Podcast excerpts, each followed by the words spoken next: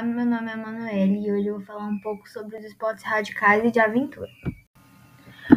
Esses esportes foram criados no final da década de 80 e no início da década de 90. A diferença desses dois esportes é que os esportes radicais são aqueles que são de desafio extremo, como manobras ágeis e rápidas, e os de aventura são realizados ao ar livre.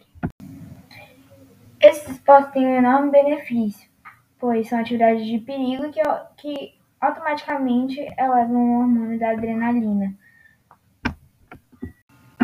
Esses esportes são muito importantes, pois também aumentam o contato com o ambiente, estimulam a vida ao ar livre, a prática de atividade física regular e a possibilidade de se desafiar frequentemente.